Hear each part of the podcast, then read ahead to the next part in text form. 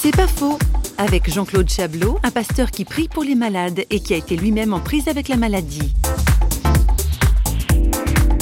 À la suite d'une intervention chirurgicale au cerveau, j'ai eu des absences puis des crises épileptiformes à l'âge de l'adolescence et j'ai terminé mes études à l'école de commerce assez difficilement à cause de ces crises et euh, j'ai rencontré des gens qui m'ont amené chez un pasteur qui m'a dit mais Dieu peut te guérir.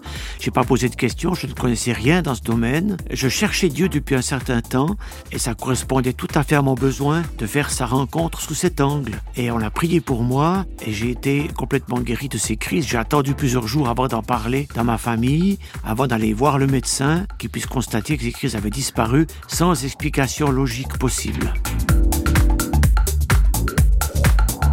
C'est pas faux, vous a été proposé par parole.ch.